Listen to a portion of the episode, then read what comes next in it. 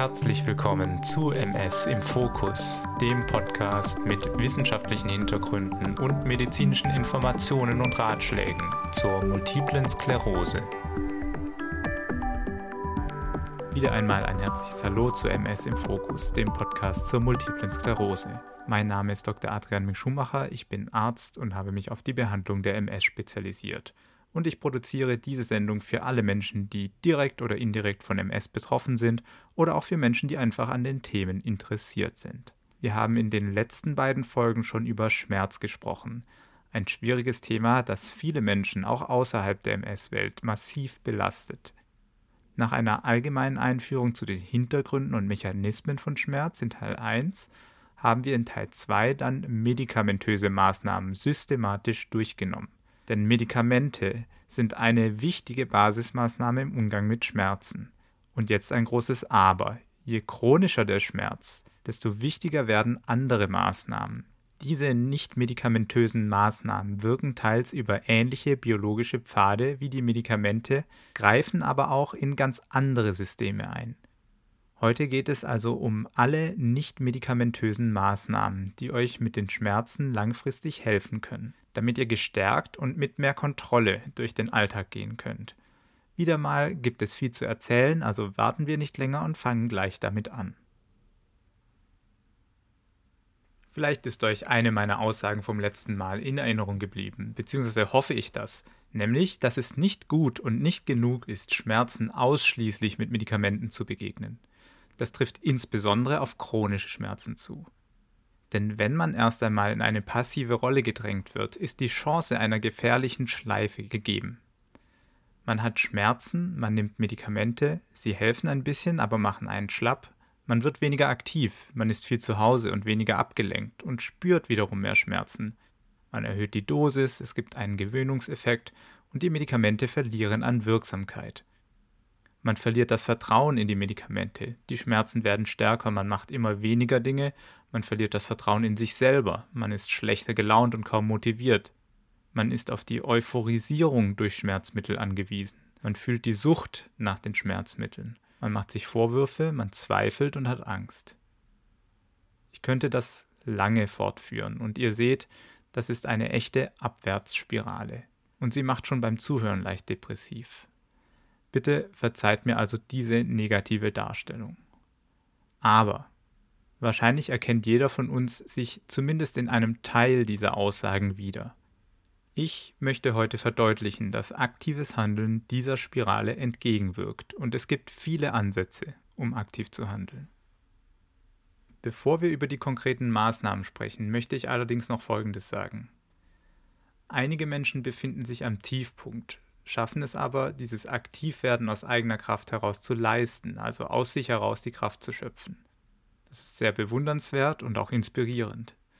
Es gibt aber auch viele andere Menschen, die nicht die Kraft und Energie dazu haben, was umso verständlicher ist. Sie brauchen einen Anstoß, eine kleine Inspiration von außen oder auch mal einen großen Schubser von den Liebsten, beziehungsweise eventuell professionelle Hilfe mit Psychotherapie. In der chronischen Schmerzbehandlung ist das ein ganz übliches Schema, also dass Psychotherapie zum Einsatz kommt. Denn hier kann man auch kognitive Verhaltenstherapie bzw. Programme einsetzen, um stark belastete Menschen wieder in wichtige Routinen und Lebensweisen zu bringen. Alle Optionen sind gangbare Wege. Ich weiß, dass es absolut nicht einfach ist, ins Handeln zu kommen und es immer so leicht dahergesagt klingt, dass man aktiv werden muss und und und. Aber gleichzeitig gilt, irgendwann und irgendwo muss man ja anfangen und etwas ändern. Und warum nicht jetzt? Wenn ihr merkt, dass euer Antrieb nicht ausreicht, scheut euch nicht in eurem Umfeld und vor allem bei euren Behandlern nach Unterstützung zu fragen. Auch das ist eine Art des Aktivwerdens. Und übrigens, wenn ihr euch nicht in der Abwärtsspirale wiederfindet, aber Schmerzen habt, die hartnäckig sind, dann hört gut zu, denn alle Maßnahmen sind auch eine Prophylaxe für die Chronifizierung der Schmerzen und verhindert damit den besagten Teufelskreis. Beim letzten Mal habe ich die passive Rolle bei chronischen Schmerzen mit dem Rücksitz im Auto verglichen, wohingegen aktive Maßnahmen einen wieder ans Lenkrad setzen können. Was sind aber konkret die Ziele dieser Maßnahmen? Erstens natürlich geht es darum, den Schmerz weiter zu unterdrücken. Das Potenzial hier ist groß. Zweitens versucht man neuronale Verknüpfungen, die den Schmerz aufrechthalten, umzustrukturieren. Damit kann man also Schmerz langfristig kontrollieren oder eliminieren. Und drittens baut man damit eine gewisse Widerstandsfähigkeit, also Resilienz auf für zukünftig schwere Zeiten. Die Maßnahmen, um diese drei Ziele zu erreichen, sind einerseits die Stärkung von innen und andererseits die Reprogrammierung. Was genau meine ich also damit? Stärkung von innen bezeichnet Strategien, mit denen wir die körpereigenen Kräfte mobilisieren können. Das beinhaltet mehrere Pfade, die man beschreiten kann. Nummer eins ist Information und Krankheitseinsicht. Da seid ihr tatsächlich in diesem Moment schon dran, zum Beispiel indem ihr euch diesen Podcast anhört und sicher noch einige andere Informationen konsumiert. Ihr bildet euch weiter, versteht biologische Zusammenhänge besser und damit Ursache und Wirkungsbeziehungen. So könnt ihr das Geschehen rationaler betrachten und dabei mental auch Abstand gewinnen, um euch nicht so ausgeliefert zu fühlen. Und gleichzeitig legt ihr den Grundstein für eure persönliche Gesundheitsfürsorge. Super also, dass ihr diesen Schritt in diesem Moment schon ein Stück weit gegangen seid und ich kann euch nur dazu ermutigen, über diesen Podcast hinaus euch noch andere Denkanstöße zu holen. Nummer zwei sind Maßnahmen, die im Alltag dafür sorgen, dass ihr eine solide Ausschüttung von endogenen Opioiden habt. Wenn man es reißerisch ausdrücken will, Doping von innen. Ich habe in Teil 2 dieser Serie weit ausgeholt, um die Bedeutung des Opioidsystems im Körper anzusprechen. Die Ausschüttung dieser Botenstoffe aus der Hypophyse und dem Hypothalamus muss unter allen Umständen regelmäßig angeregt werden. Aber welche Möglichkeiten hat man hier genau? Zum einen kann man eine solide Tagesstruktur aufbauen, die Stimuli für die Ausschüttung setzt. Das klingt komplizierter als es ist. Wir haben letztes Mal schon davon gesprochen, dass zum Beispiel UV-Licht ein Stimulus für Beta-Endorphinausschüttung ist. Dieser Punkt ist nicht zu unterschätzen. Ihr solltet, wenn irgend möglich, täglich ans Tageslicht für eine gewisse Zeit, zum Beispiel 45 Minuten, eine Stunde. Für unseren Schlaf-Wach-Rhythmus ist es übrigens am hilfreichsten, wenn ihr das gleich nach dem Aufstehen macht.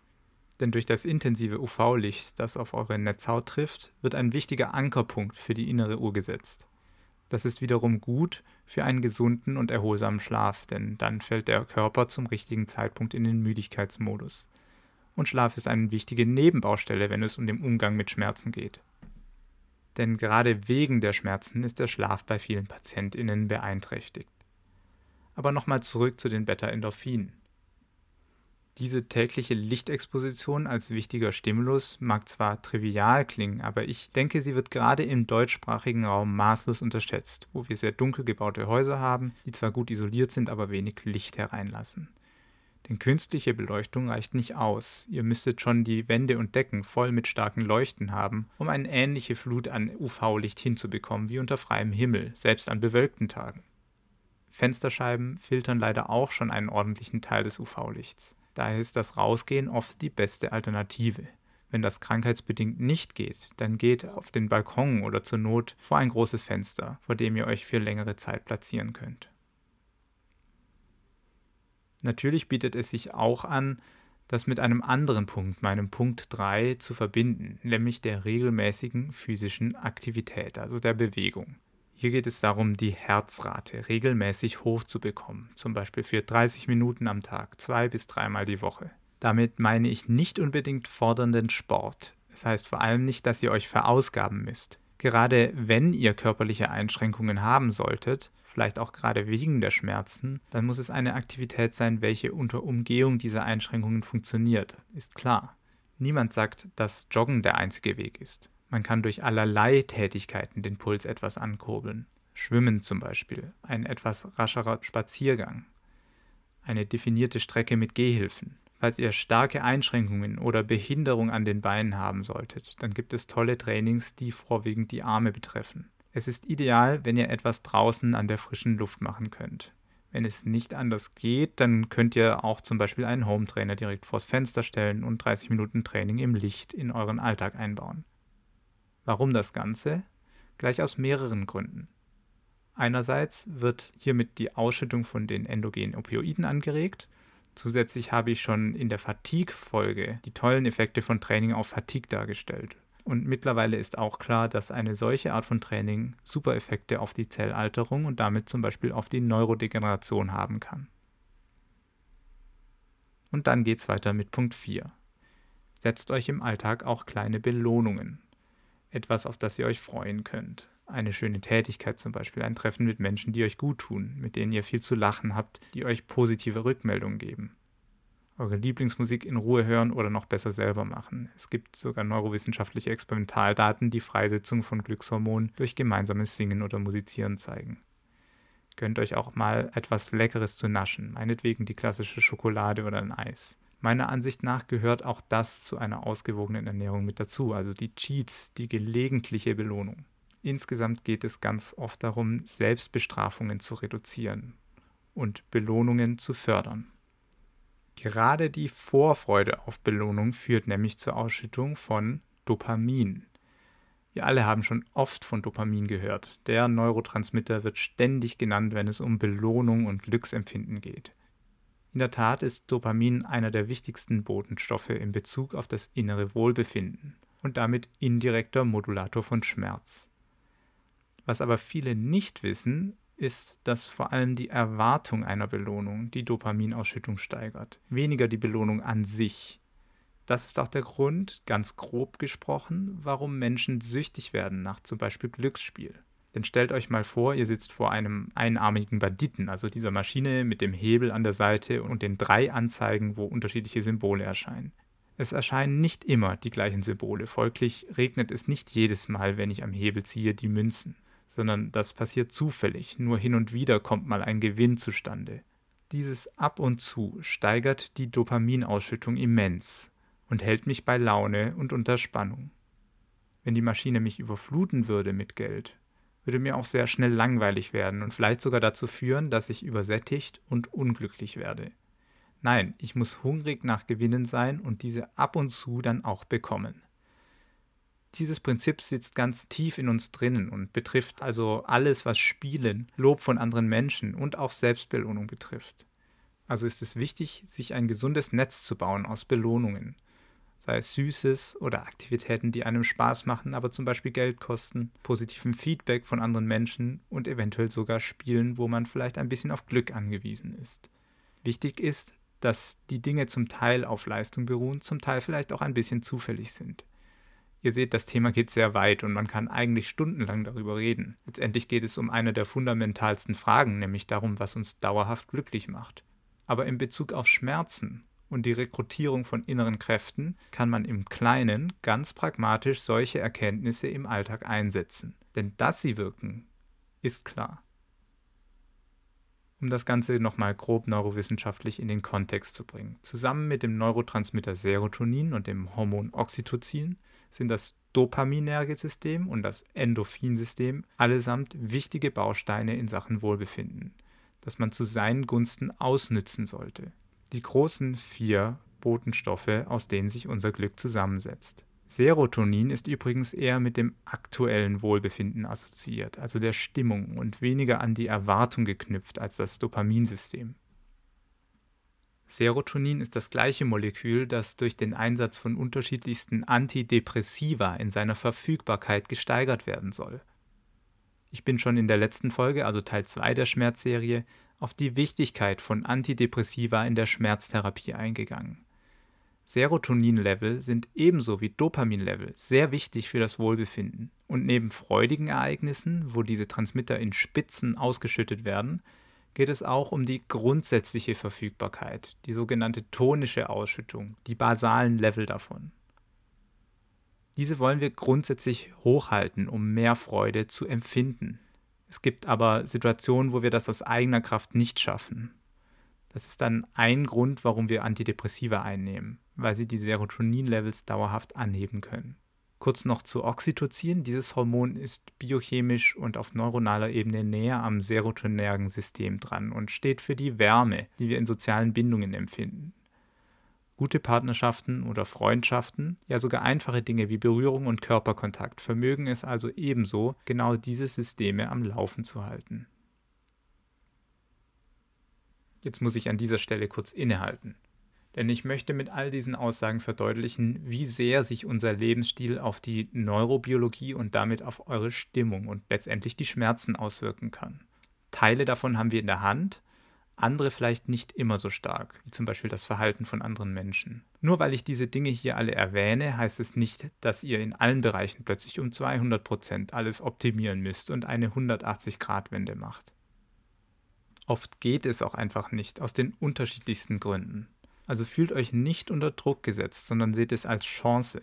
Wenn ihr nur eine Sache modifizieren könnt in eurer Alltagsstruktur, in euren sozialen Beziehungen, ist schon einmal ein wichtiges Zwischenziel erreicht. Ihr habt die Möglichkeit, euch Stück für Stück an höhere Grundlevel dieser Hormone und Botenstoffe heranzuhangeln. Und dann gibt es einige strukturierte Maßnahmen wie kognitive Verhaltenstherapie, Meditation und Achtsamkeitsübungen, die von innen stärken können. Diese Maßnahmen haben aber auch ein anderes Potenzial. Sie können den Prozess der Reprogrammierung anstoßen. Deswegen gehen wir also gleich weiter zu meinem zweiten Pfeiler in der Bekämpfung von Schmerzen, der Reprogrammierung. Reprogrammierung, was meine ich damit? Mit der Geschichte vom Nagel im Schuh in der letzten Episode wollte ich verdeutlichen, wie Schmerz eine subjektive Wahrnehmung im Gehirn ist, die als Auslöser einen peripheren Stimulus, einen vergangenen Stimulus oder wie bei manchen chronischen Schmerzen gar keinen Stimulus mehr hat. Diese Wahrnehmung ist wie ein Programm, das abläuft, wie ein Kinofilm, der auf die innere Leinwand projiziert wird. Man kann in die Auslöser und den Ablauf des Programms eingreifen und so versuchen, es auf Dauer zum Positiven zu wenden. Denn das Hirn ist plastisch und kann auf neue Reize und Lernerfahrungen sofort reagieren. Zu den Maßnahmen der Reprogrammierung zähle ich zum einen die physikalischen Anwendungen. Im Endeffekt umfasst das einen großen Teil des Portfolios von Physiotherapie. Gute Physiotherapie vermag es, neue Reize zu setzen und neue Empfindungen zu lernen und dabei gleichzeitig für die nötige Entspannung zu sorgen. Man kann den Schmerz durch physikalische Maßnahmen auf drei Ebenen modulieren. Erstens am Gewebe selbst durch mechanische, chemische oder thermische Reize zweitens im Rückenmark, wo die Signale umgeschaltet und weitergeleitet werden, denn hier kann durch die absteigende Hemmung und Verschaltungen mit anderen ankommenden Stimuli ein bereits wichtiger modulierbarer Verarbeitungsschritt des Schmerzes stattfinden. Und drittens im Gehirn, wo die Wahrnehmung des Schmerzes passiert und durch viele andere Reize modifizierbar ist. In den anderen Folgen dieser Schmerzserie habe ich mehrfach über das Schmerzgedächtnis geredet. Hier im Hirn ist das Schmerzgedächtnis lokalisiert und kann beeinflusst werden. Durch passive Maßnahmen wie Massagen und Wärme- bzw. Kälteanwendungen kann auf allen drei Ebenen Schmerz moduliert werden. Einerseits indem Nozizeptoren, also die Schmerzsensoren, in der Peripherie desensibilisiert werden, also weniger schnell Alarm schlagen. Zweitens indem die Schmerzintegration auf Rückenmarksebene durch einen Stimulus aus einer anderen Schmerzzone zum Positiven verändert wird, also wie eine Art Ablenkungsmanöver. So können manchmal sogar gezielt gesetzte Schmerzreize an anderen Stellen, zum Beispiel im Rahmen der Reflexzonentherapie bzw. Bindegewebsmassage, eingesetzt werden. Und zum Dritten durch Erlernen einer nicht oder nur wenig schmerzhaften Empfindung an einer Körperstelle, die im Gedächtnis als schmerzhaft abgespeichert war. Bei regelmäßiger Anwendung soll damit das Schmerzgedächtnis sich entlernen, umstrukturieren. Vielleicht bekommt ihr als SchmerzpatientInnen schon Physiotherapie. Ansonsten fragt nochmals bei euren Ärztinnen nach. Gerne sprechen wir bei anderer Gelegenheit ausführlicher über die genauen Möglichkeiten, am besten mit einem Therapeuten.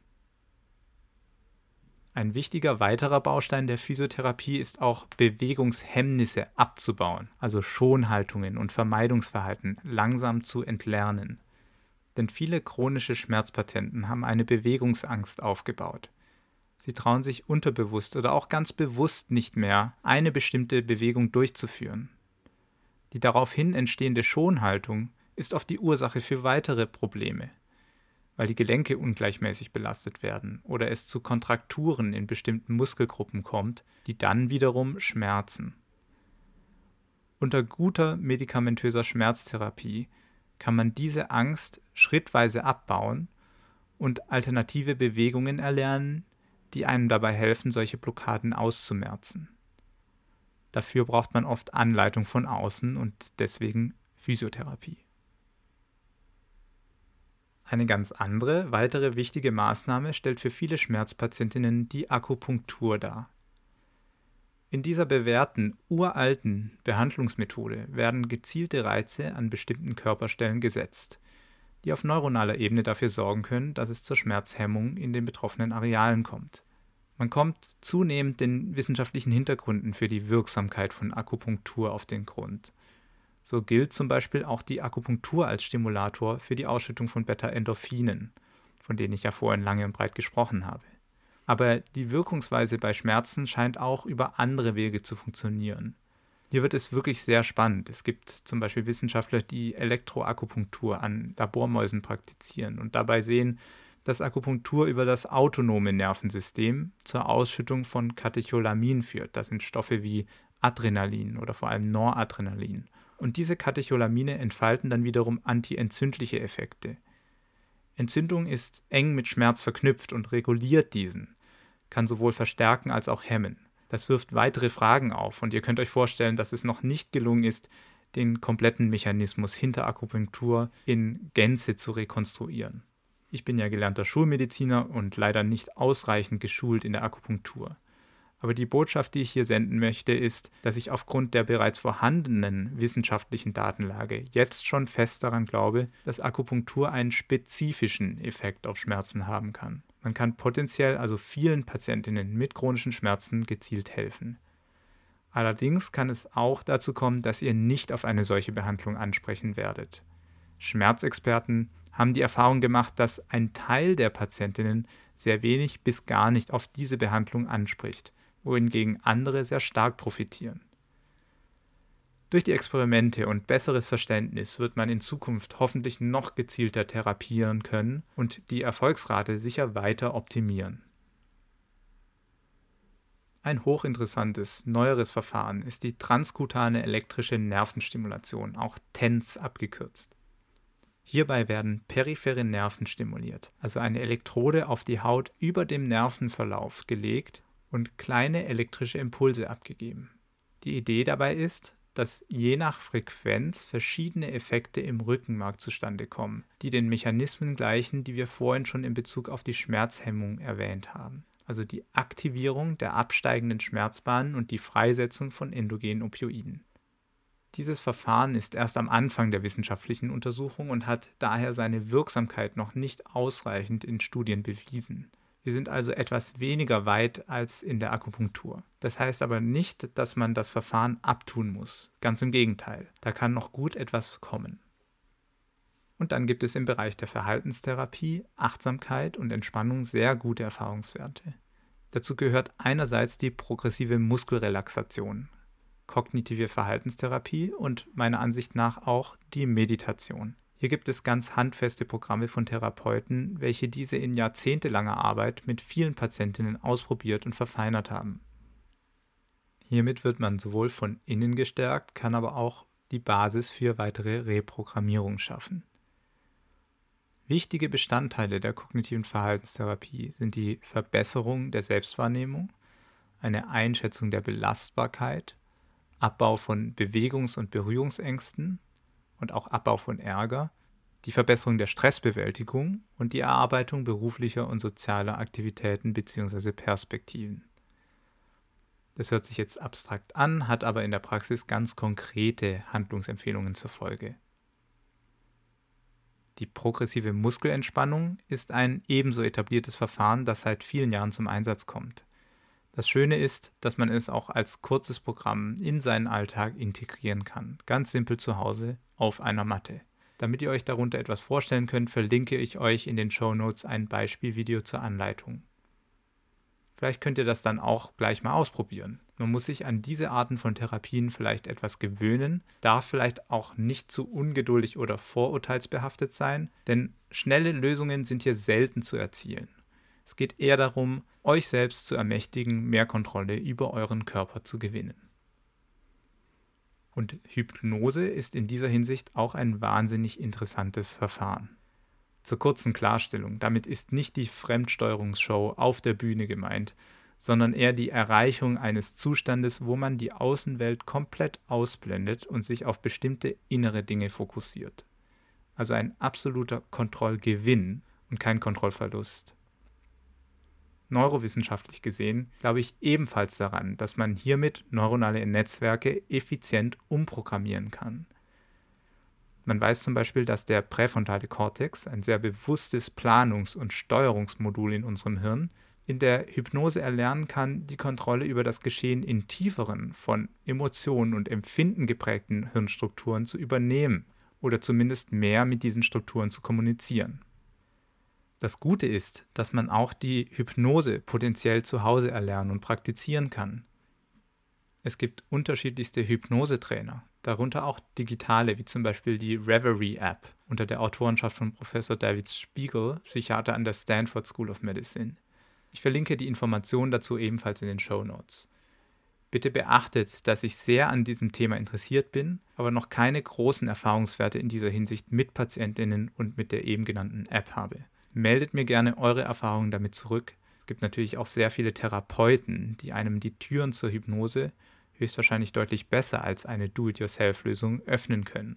Ich versuche nur an dieser Stelle eine schnell umsetzbare, praktikable Lösung zu zeigen denn wir wollen ja ins Handeln kommen. So viel zu den Maßnahmen. Als kleines Fazit, innere Stärkung und neuronale Reprogrammierung geben euch viel Potenzial, ohne weitere Dosiserhöhungen von Schmerzmedikamenten wahnsinnige Effekte auf chronische Schmerzen auszuüben, bzw. akute Schmerzen erst gar nicht chronifizieren zu lassen. Mein erklärtes Ziel der Schmerzserie insgesamt war ein bisschen die konkreten Möglichkeiten in der Therapie aufzuzeigen. Gemeinsam ist allen Maßnahmen, dass sie das Zurückgewinnen der Kontrolle ermöglichen. Es kann übrigens gut sein, dass ich spannende neue Schmerzmittel oder innovative Therapieverfahren hier noch ausgelassen habe. Dieser Dreiteiler sollte erst einmal eine Übersicht über die gängigen Verfahren geben und euch eine innere Haltung an die Hand geben, mit der ihr die Reise zur Bewältigung eurer Schmerzen beginnen könnt. Die Reise geht natürlich weiter und auf dem Weg können wir gerne noch andere Verfahren anschauen oder die eben genannten Verfahren genauer durchleuchten. Gebt mir dazu unbedingt eine Rückmeldung auf info@mspodcast.de. Jetzt sind wir schon am Ende dieser Folge angekommen. Übrigens habe ich noch eine gute Nachricht zum Schluss. In Zukunft werde ich nun endlich beginnen, tolle Kolleginnen und Kollegen hier im Podcast zu Spezialthemen zu befragen. Freut euch also auf abwechslungsreiche nächste Folgen und endlich andere Stimmen hier bei MS im Fokus. Dann wünsche ich euch alles Gute und freue mich schon auf das nächste Mal, wenn wir wieder für ein tiefgehendes Verständnis und eine starke Bewältigung die MS in den Fokus nehmen. Euer Adrian Ming Schumacher.